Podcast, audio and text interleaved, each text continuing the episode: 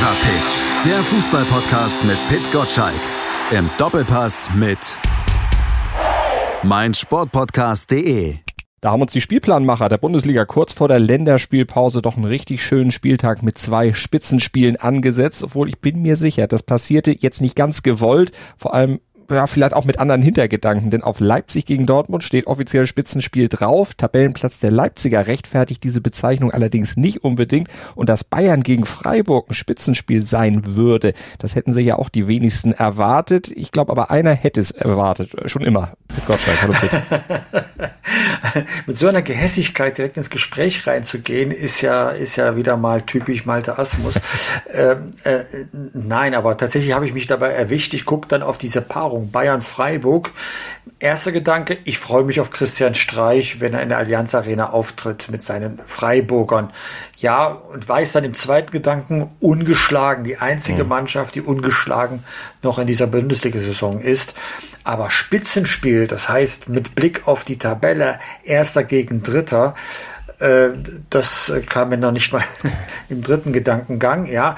Aber es ist faktisch so.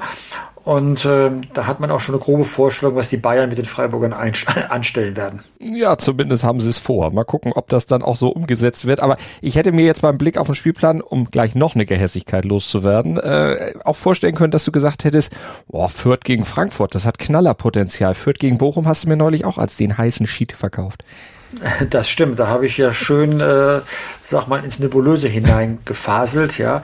Nein, auf die, auf die Paarung Kräuter Fürth, Eintracht Frankfurt ähm, komme ich nur insofern, ähm, dass ich mich schon frage, ob äh, Frankfurt so stabil ist, ähm, dass man auch diese Favoritenrolle bei Kräuter Fürth annimmt. Weil Kräuter Fürth müssen wir ja nicht lange drum herum reden, ist Abschießkandidat Nummer eins, jetzt schon acht Punkte Rückstand auf den Relegationsplatz. Also die müssten ja irgendwann mal mit den Punkten beginnen. Man weiß nur nicht mehr gegen wen, weil gegen Bochum war es ja auch nichts äh, damit. Und die Frankfurter dagegen, werden nicht beruhigt sein, wenn man mit einem Fürth von Kräuter Fürth wegfährt, aus dem ganz einfachen Grund, äh, da sind auch die Erwartungen an den neuen Trainer Oliver Glasner nicht erfüllt worden. Eintracht Frankfurt ist 15. Das ist genauso bizarr, wie das äh, SC Freiburg plötzlich Bayernjäger ist. Ja. ja. Das heißt, die haben erst neun Punkte, äh, acht Punkte eben mehr als, als Kräuter Fürth, aber auch nur äh, vier Punkte mehr als Arminia Bielefeld und Gleichstand mit äh, Augsburg. Da sieht man, da ist äh, einiges im Argen bei Eintracht Frankfurt. Deswegen wird Eintracht Frankfurt auch unser Schwerpunktthema werden beim Doppelpass am Sonntagmorgen. Also mit Vorblick dann auf dieses Spiel, was ja den Spieltag beschließen wird am Sonntag als letztes. Genau, das Beunruhigende ist ja, selbst wenn man in Fürth gewinnt, kann ja niemand sagen, hurra, das war jetzt die Wende, mhm. weil das setzt man ja voraus. Aber von diesem Sieg gegen Bayern München, 2 zu 1 in München, ist nicht mehr viel übrig geblieben, was die Stimmungslage betrifft. Der Bayern-Fluch war es nicht nur, der dazu geschlagen hat, aber wenn wir auf den Bayern-Fluch und die Bayern und auf Freiburg nochmal gucken. Du hast es gesagt, die Rahmenbedingungen so, Freiburg die einzig ungeschlagene ungeschlagene Mannschaft in der Bundesliga, ja im Grunde im bezahlten deutschen Fußball, denn in der zweiten Liga und in der dritten Liga, da hat auch keine Mannschaft so eine lupenreine Weste wie die Freiburger. Jetzt kommen sie nach München, wo sie aber noch nie gewonnen haben. Und die Bayern, die haben sich jetzt ja wieder in Torlaune gebracht. Zumindest offensiv läuft es da jetzt wieder so, wie sie sich das auch vorstellen gegen Union und gegen Benfica. Da gab es zweimal je fünf Treffer vorne. Und jetzt hast du gesagt, was die Bayern mit den Freiburgern anstellen. Gibt es wieder ein Schützenfest oder sind die Freiburger in der Lage, diese Defensivprobleme, die die Bayern ja immer noch haben, die sie ja durch die Saison dann auch schleppen und im Prinzip in Ansätzen ja auch schon seit Jahren haben, mit immer anderem Personal, können die das ausnutzen? Also bleiben wir mal bei dem Faktischen. Äh, Bayern München hat an zehn Bundesligaspieltagen 38 Tore erzielt. Das heißt im Schnitt 3,8. Jetzt äh, gehen wir mal äh, einen Schritt runter und sagen, wir runden ab auf drei Tore, die Bayern zu Hause wohl schießen wird. Alles im Schnitt. Das heißt eher vier, aber bleiben wir mal bei drei. Können wir uns vorstellen, dass die Freiburger drei Tore in München schießen, um zumindest ein Unentschieden zu schaffen. Vielleicht sogar vier, um dieses Spiel zu gewinnen. Wir glauben ja nicht daran, weil wieder faktisch, Bayern München hat bisher zehn Gegentore. Ja, auch bei einer Niederlage, die ist mit reingerechnet. Das heißt, die kassieren im Schnitt auch nur einen Treffer pro Spiel. Also Wenn man jetzt rein statistisch das Ganze bewerten würde, müsste das Spiel 3 zu 1 für Bayern München ausgehen. Also ein guter Tipp. Hast du den im Tippspiel hinterlegt? Ähm, ich bin mir noch nicht ganz sicher. Vielleicht setze ich ja auch auf Sensation, weil das Schöne am Fußball ist ja, wir wissen nicht, wie es ausgeht. Deswegen gehen wir ja lieber zum Fußball als ins Theater. Das ist korrekt. Jetzt hast du aber schon hergeleitet, warum die Bayern 3-1 gewinnen. Aber ich will doch nochmal auf diese Defensivprobleme zu sprechen kommen.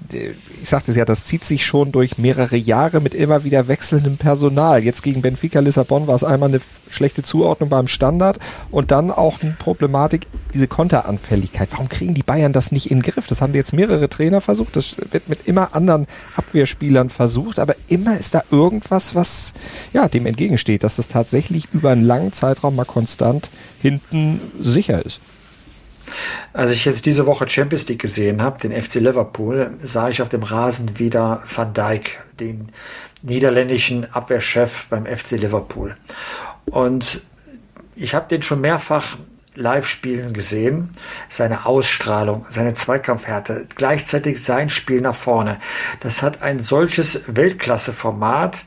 Ähm, dass ich mich gefragt habe, warum hat Bayern München das denn nicht? Mhm. Bayern München hat einfach nicht dieses Kaliber im, äh, in der Abwehrreihe, auch schon gar nicht im Abwehrzentrum.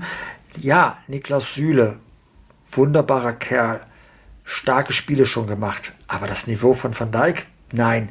Upamecano, von dem man hat, sich, hat man sich das ein bisschen erhofft, weil er natürlich eine gute Saison auch beim RB Leipzig gespielt hat.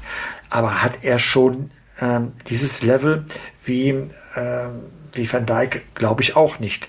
Sind wir bei Lucas Hernandez. Ähm, der kam für eine ähnlich hohe Ablösesumme mhm. damals verletzt nach München. Jetzt lassen wir mal die privaten Sachen außen vor, das, das gehört nicht hierher.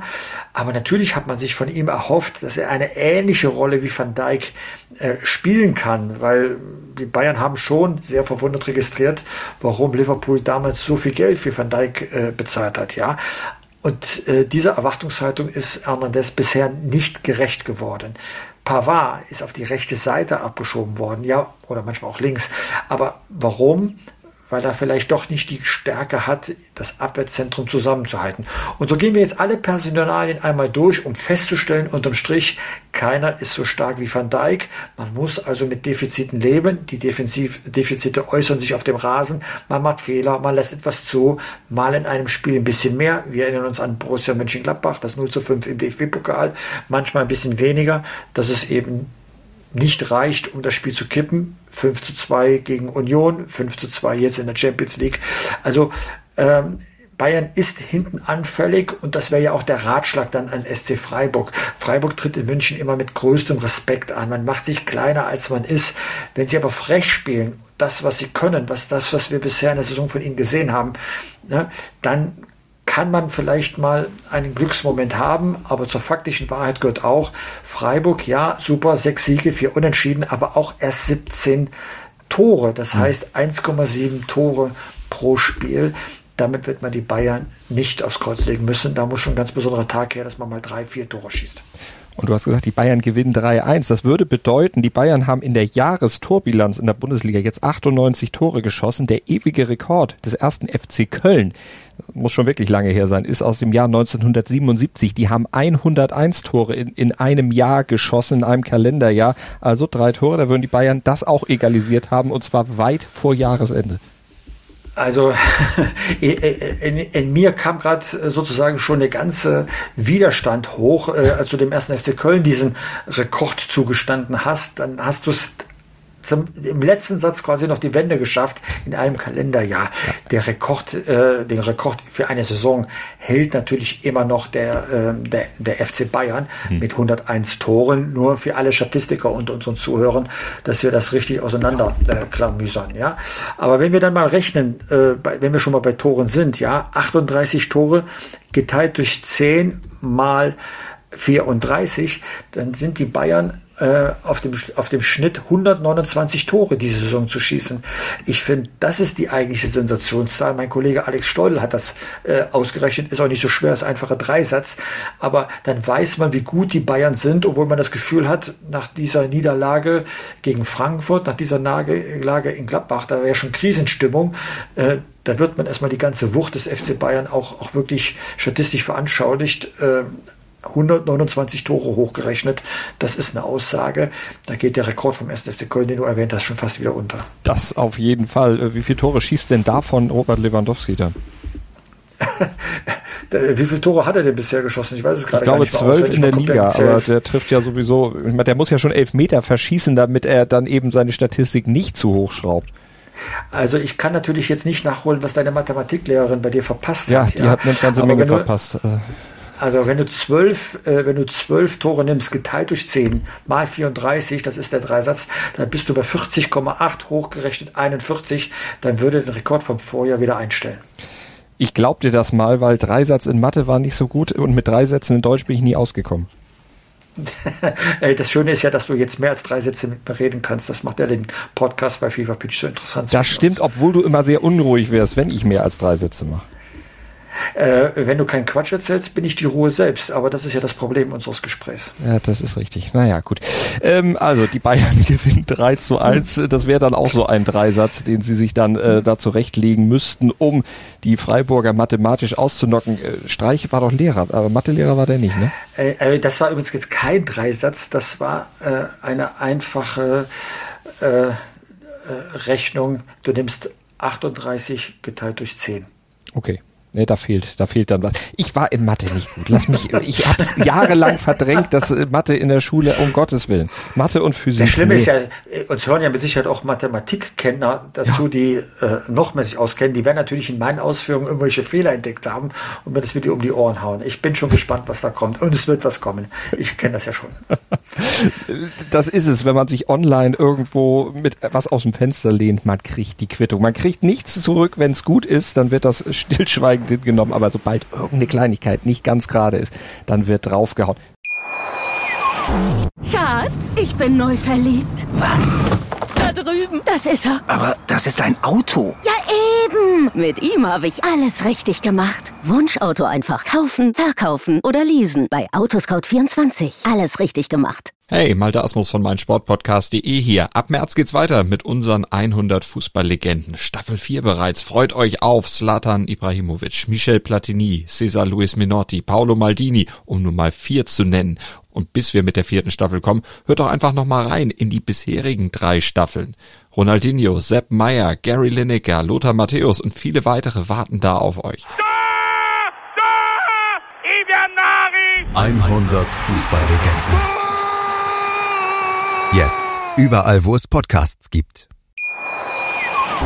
Wie hast du denn die rote Karte für Mats Hummels gesehen? Ah, wir haben da heute Morgen in der Konferenz sehr heftig diskutiert, weil ähm, natürlich die meisten der Meinung waren, es war keine rote Karte. Er trifft ihn ja nicht und weil er weiterrutscht, ähm, holt er den Gegenspieler von den Beinen. Man kann es aber auch anders sehen. Die Gefahr, dass etwas passiert, war schon sehr hoch mhm. und tatsächlich hat er ihn ja im Nachgang, also als er weiterrutschte, ja auch dann, dann umgelegt. Ich glaube, wenn er eine gelbe Karte bekommen hätte, wären alle zufrieden gewesen, ja, die kann man geben. Aber die Fehlentscheidung war nicht so krass, weil ja auch die Absicht zählt, äh, dass es nochmal ähm, sagen wir, vom Schiedsrichter am Spielfeldrand kontrolliert werden musste, ob er da richtig gelegen hat. Also, ich sag mal, 80 zu 20 unschuldig, aber die 20 Prozent wiegen halt so schwer, dass äh, man auch mal hinnehmen muss, vielleicht war es einfach blöd, so dahin zu gehen. Ähm, er war on fire. Man will ja immer, dass man Mentalität zeigt. Da ist er bestraft worden, weil die Situation tatsächlich unglücklich aussah. Ich hätte sie nicht gegeben. So ähnlich habe ich heute Morgen im Stand jetzt Podcast auf meinsportpodcast.de auch argumentiert. Habe auch gesagt, äh, er nimmt, wie heißt diese schöne Kommentatorenfloskel? Er nimmt die Verletzung des Gegenspielers billigend in Kauf. Äh, das höre ich nicht so häufig, ehrlich Gibt's gesagt. nicht mehr, hat Masserei früher, glaube ich, gemacht, hören wir nicht mehr so oft. Aber, aber in der Sache hast du recht und ich bin sehr froh, dass du doch eine gewisse Weiterentwicklung dann auch offenbaren kannst. Ja, kannst mal sehen, was so ein paar Jahre mit dir Podcast machen dann auch bringen. Du kommst immer weiter, immer weiter. Ja, ich, ich komme dir nahe, sagen wir es so. Ohne dich genug. je zu erreichen. Jetzt, okay, war ein schöner Podcast. Ich danke den Zuhörern fürs Zuhören und Malte für deine Zeit. Oder kommt noch, noch was von dir, was Vernünftiges? Nein. Das war, ja, natürlich was Vernünftiges kommt immer. Wir müssen ja noch auf dieses Dortmunder Spiel gegen Leipzig dann noch gucken. Die Leipziger, die ja dann, jetzt werden wir auch wieder ein bisschen ernster, gegen PSG ja in zwei Spielen durchaus eine gute Figur gemacht haben, am Ende aber nur einen Punkt haben, ja auch dann äh, unter der Woche in der Champions League im Rückspiel mehr hätten rausholen können als ein 2-2. Wenn die diese Überlegenheit, die sie in den ersten 20 Minuten gehabt hätten, 5 zu 0 Torschüsse, dann auch entsprechend giftig dann äh, ausgenutzt hätten und auch nicht diesen Elfmeter verschossen hätten, dann wäre Sieg durchaus drin gewesen. Und dann sehe die Situation bei denen jetzt nicht so verfahren aus, wie sie im Moment ist. Vom Spiel gegen Dortmund war das jetzt nicht unbedingt ein, ein Mutmacher. Hätte, hätte, Fahrradkette ist aber nicht so. Ja? Also ich glaube, äh, Trainer ist gut, Mannschaft ist gut, die Absicht ist gut, aber wenn du den Ball elf Meter vom Tor liegen hast, um 2 zu 0 in Führung zu gehen, verdammt normal, dann musst du den reinmachen. Und dann hast du kein Glück und dann kommt auch noch Pech dazu, fast im Gegenzug dann der Ausgleich. Also ganz ehrlich, ähm, in Leipzig ist die Saison der Wurm drin. Hm. Nach dem ersten Drittel der Saison kann man das, glaube ich, so sagen. Du brauchst jetzt diesen Befreiungsschlag. Ich habe geglaubt, äh, während das Spiel lief, das PSG-Spiel kann so ein Befreiungsschlag sein. Sie spielten gut, am Ende haben sie es nicht getan. Und das ist ja das, was beim Fußball äh, immer zählt, die Resultate äh, und eben nicht der Konjunktiv. Vielleicht ist Leip äh, das, das Leipziger Spiel gegen Dortmund die nächste Gelegenheit, aber irgendwann muss Jesse March auch zeigen, dass er der richtige Trainer ist. Ich glaube nicht an diese Durchhalteparolen, die ausgegeben werden, weil eine Weiterentwicklung der Mannschaft kann ich auch nicht erkennen. Zumindest keine Weiterentwicklung, die zu Toren und Erfolgen führt führt. Mhm. Vielleicht lässt man sich Zeit bis zur Länderspielwoche oder bis zum Winter, um sich das Ganze anzuschauen. Man kennt ihn ja gut genug aus seiner Zeit in, in, in Salzburg, um sich ein Urteil äh, zu bilden. Aber äh, Besserung ist punktuell in sich. Die Spiele sind nicht schlecht, aber genau so ist auch äh, meine Beurteilung. Nicht schlecht reicht nicht, um oben anzugreifen und reicht's um gegen Dortmund, die ja doch also mehr oder weniger jetzt auch mittlerweile auf dem Zahnfleisch laufen, weil denen ja das Personal so ein bisschen abhanden kommt, weil da ja auch sehr viel Erschöpfung bei ist, Spieler sich jetzt verletzen. Geht da gegen Dortmund was? Du, es kommt doch wieder mein vielsagendes 2 zu 2 äh, ah, okay. als, als, als Tipp, ja. Ich weiß es nicht. Ne? Also ich glaube, dass die Dortmunder auch frustriert sind. Sie sind ja auch mit großen Erwartungen das Ajax-Spiel gegangen. Sie wollten das 0 zu 4 aus dem Hinspiel wettmachen. Dann verlierst du 1 zu 3 unglücklich, wirst damit zum Teil vorgeführt. Das heißt, du hast in zwei Spielen sieben Tore kassiert gegen Ajax Amsterdam. Da kann Ajax noch so gut talentiert sein. Sieben Stück darfst du eigentlich nicht, zu, äh, nicht kassieren. Also da ist auch eine Menge Frust dabei. Aber ob, die sich, äh, ob sich dieser Frust dann ausgerechnet gegen RB Leipzig und dann auch noch auswärts entlädt, ist schwer zu prognostizieren. Also da kommen gerade äh, zwei humpelnde Mannschaften aufeinander zu. Und äh, die Frage ist, wer zuerst umfällt. Und vor allen Dingen, wann die Tore fallen. Statistisch gesehen müssten sie in der zweiten Hälfte fallen, weil beide Mannschaften Ligaspitze sind, was Tore zwischen der 45. und 60. Minute angeht. Ich glaube, Dortmund hat sieben gemacht und Leipzig hat sechs, wenn ich die Zahlen jetzt richtig erinnere, könnten aber auch sechs und fünf sein. Aber irgendwo so in dem Bereich liegt es. Und das ist, äh, also die erste Halbzeit wird man sich wahrscheinlich sparen können spricht ehrlich gesagt für beide Trainer, beide kommen ja aus der Red Bull-Schule, dass die Halbzeiteinsprache offenbar wirksam ist. Also die Inhalte, die man dort vermittelt, die Umstellung, die man vornimmt. Also das äh, zeigt immer, dass man das Spiel sehr genau analysieren kann und die richtigen Schlüsse daraus zieht. Und das bringt uns zum Trainerwechsel der Vorwoche, nämlich nach Wolfsburg zu Florian Kofeld. Der hat übernommen, hat in der unter der Woche dann gegen Salzburg, auch in der Champions League seine Premiere gefeiert mit den Wölfen, hat auch da wieder gewonnen, also zwei Siege jetzt in den ersten zwei Spielen. Und er hat auch gesagt, er entdeckt ein Wir-Gefühl wieder in der Mannschaft, was vorher nicht da war. Der Kicker hat geschrieben, wir statt wir. Bringt's ganz gut auf den Punkt. Also ehrlich gesagt, ähm, das ist, fällt auch nicht schwer. Wenn du als Mannschaft die taumelt, zweimal hintereinander gewinnst, ist ja immer ein Wir-Gefühl. Wenn du jetzt zweimal verlierst, passiert genau das Gegenteil. Dann setzen sich die Egoismen innerhalb der Mannschaft durch. Also das ist jetzt einfach. Aber richtig ist, Florian Kofeld hat etwas, ähm, was ich mal mit dem Attribut einnehmend gut beschrieben sehe. Also der kann schon die Leute mitreißen. Die Frage ist, für wie lange und wie schnell verschießt er seine, sein, sein, sein Pulver. Das war ja die kuriose Situation auch bei Werder Bremen. Er, er persönlich stand gar nicht so in der Kritik. Die Leute haben ihn geliebt, obwohl man zweimal im Abstiegskampf war. Nach dem ersten Jahr hat man gesagt, war ein Unfall. Beim zweiten Mal ist, ist es schon kein Zufall mehr. Also äh, du kannst es auch übertreiben. Ändert aber nichts an der Situation von Wolfsburg. Kofeld tut den Wolfsburgern ganz gut. Das ist ja eine gute Mannschaft. Das haben sie ja nun mehrfach schon gezeigt.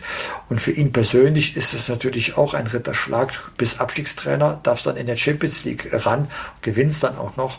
Also das kann eine gute, gute Beziehung werden. Aber ein Urteil darüber würde ich jetzt nicht nach zwei Spielen, die man mhm. gewonnen hat, äh, fällen. Es ist erstmal ein super Start, also gar keine Frage. Aber ob das auf Dauer so äh, beibehalten werden kann. Ich glaube, da werden wir uns das nächste Mal in der Winterpause unterhalten müssen. Das machen wir auf jeden Fall. Aber die Spieler haben wir jetzt auch schon gesagt. Klar, du hast es gesagt, wenn man gewinnt, äh, ist sowieso alles erstmal gut. Aber er sagt, die Spieler haben auch gesagt, wir wissen jetzt wieder, was wir auf dem Platz machen sollen. Er gibt uns Anweisungen, von denen wir auch wissen, wie wir sie umsetzen sollen. Das scheint ja bei Van Bommel nicht mehr so richtig geklappt zu haben, alles vorher. Äh, naja, wenn du in so kurzer Zeit schon den Trainerwechsel vornimmst mit einem, einem Mann, für den du ja eine Menge erhofft hast, äh, dann bist du, glaube ich, dankbar für jeden, der dir sagt, was du tun sollst. Und so ist die Situation dann auch. Also äh, die modernen Spieler brauchen Input vom Trainer. Sie müssen wissen, was muss ich machen und warum, damit ich verstehe, wie ich das umsetzen kann. Und äh, da von diesem Trainertypus ist natürlich äh, Florian Kofeld. Marc van Bommel ist etwas rustikaler, nehme ich an, weil er immer als Spieler argumentiert und nicht als Trainer. Bei Kofeld ist es umgekehrt. Und deswegen kann ich mir das sehr gut vorstellen und klingt auch plausibel, wenn die Spieler sehr dankbar sind, mhm. wenn sie jetzt mehr Trainer-Input kriegen, als es vielleicht vorher der Fall war. Aber kann diese Wolfsburger Entscheidung, eben den Trainer schon zu kippen, nicht auch eine Blaupause für Leipzig sein, dass da wirklich irgendwas kommt, ein anderer Impuls, der dann wieder das bringt oder das bewirkt, was eben im Moment noch fehlt? Ich glaube, die Situation ist anders in Leipzig, weil man den Trainer besser kennt. Man hat ihn ja in diesem Konstrukt RB mit der Außenfiliale äh, Salzburg äh, ihn kennenlernen können. Man weiß, was man da kriegt und ob er dann zum Fußball von RB Leipzig äh, passt. Deswegen wird man geduldiger sein. Ich meine, was kann der arme Jesse March dafür, wenn der Silva den Elfmeter nicht reinschießt? Das kann man ja durchaus mal erwarten von seinem Torjäger, dass er den Ball über die Linie kriegt, zumindest nicht so schießt, dass ich ihn wahrscheinlich mit der Cup den Ball gefangen hätte. Ja, also ähm, ich glaube, dass man da ein bisschen länger Geduld zeigt, als äh, es Wolfsburg bei Van Bommel gezeigt hat. Dann sind wir gespannt. Äh, Doppelpass hattest du schon angeteasert am Anfang. Also Eintracht Frankfurt gegen Kräuter Fürth oder zu Gast bei Kräuter Fürth ein großes Thema. Wer ist denn als Gast zu diesem Thema geladen? Tatsächlich ist das noch nicht ganz raus, äh, wer von Eintracht Frankfurt kommt, aus guten Gründen, über die ich jetzt hier gerade nicht erzählen darf. Deswegen, man darf gespannt sein. Vielleicht wird sogar ein Spieler sein. Also sind wir gespannt. Äh, am Sonntag 11 Uhr werden wir es beim Doppelpass dann sehen, wer mit in der Runde sitzt und dann über seinen Verein dann Auskunft gibt. Ansonsten natürlich alles Wissenswerte zum Spieltag dann auch im Doppelpass, wenn bis, bis dahin dann schon gespielt ist. Also Bayern, Dortmund, Leipzig, Freiburg. Diese vier Mannschaften werden sicherlich auch eine Rolle spielen und im Fever Pitch Newsletter ab Montag oder gibt es ihn wegen Länderspielpause in der nächsten Woche nicht? Nee, Montag wird er erscheinen. Wir müssen ja den Bundesligaspieltag aufarbeiten und danach machen wir ein paar Tage Pause. Ja, aber vielleicht habe ich auch so viel Lust, dass ich weitermache. Man weiß es ja nie bei mir. Also aktuell erstmal eine Pause angedacht. Wenn Pitt Langeweile kriegt, macht er trotzdem den Newsletter. Aber nächste Woche gibt's keinen Podcast. Den lassen wir eine Woche dann mal ausfallen. Und in der übernächsten Woche, da kommt dann mein Kollege Moritz Knorr wieder zum Zug. Hat er diesmal wieder mehr Mumm? Da freue ich mich schon drauf. Ich werde ihn nochmal briefen, dass er dich ein bisschen piesackt. Äh, deshalb, er macht es nicht, weil Pitt jetzt sagt hier, äh, der Asmus, der hat mich zu doll gepiesackt, hoffe ich doch, sondern äh, weil ich auch mal eine Woche Urlaub brauche einfach. Ja, erhol dich von mir und dann sehen wir uns in alter Frische wieder. So machen wir das. Pitt, schöne zwei Wochen. Bis demnächst. Wenn du nicht da bist, hab ich dann frei oder du frei? Ja, das ist die Frage, ne? Ich hab frei und du hast Ruhe. Tschüss, Malte. Tschüss, Pitt. Schönen Urlaub. Danke. Schatz, ich bin neu verliebt. Was? Da drüben. Das ist er. Aber das ist ein Auto. Ja, eben. Mit ihm habe ich alles richtig gemacht. Wunschauto einfach kaufen, verkaufen oder leasen. Bei Autoscout24. Alles richtig gemacht.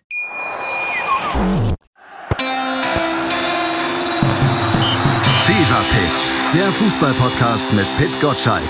Im Doppelpass mit meinsportpodcast.de. Schatz, ich bin neu verliebt. Was? Da drüben. Das ist er. Aber das ist ein Auto. Ja, eben. Mit ihm habe ich alles richtig gemacht. Wunschauto einfach kaufen, verkaufen oder leasen. Bei Autoscout24. Alles richtig gemacht.